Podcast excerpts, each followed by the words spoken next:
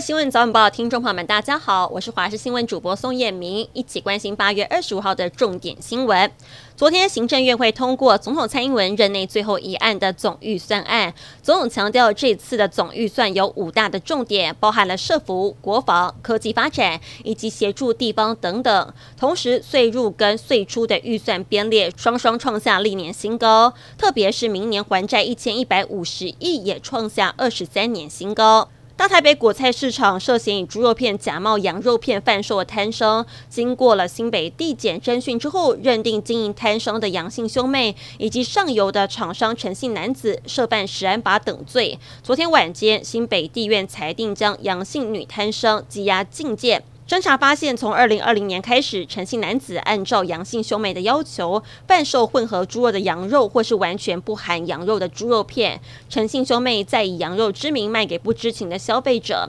三人涉嫌刑法诈欺取财等罪。而杨姓女子有勾结共犯或是串证之余，因此向法院申请羁押禁见。杨姓男子跟陈姓男子则认定无羁押必要，分别是以二十万跟十万元交保。戴资颖在世界羽球锦标赛以直落收拾泰国好手李美妙，生涯第八次挺进了世锦赛女单八强。接下来将遇到三届冠军西班牙女将马林。双方过去十九次交锋，小戴虽然取得十胜稍占上风，但今年在印尼公开赛对决，由马林夺下胜利。民进党总统参选赖清德在节目专访中指出，和平是要建立在强化国家实力的基础上，即增进国防实力跟经济产业升级。顾佛祖也要先顾肚子，也因为地缘政治的变化，他提出了半导体、人工智慧、军工业、监控与通讯五大信赖台湾产业。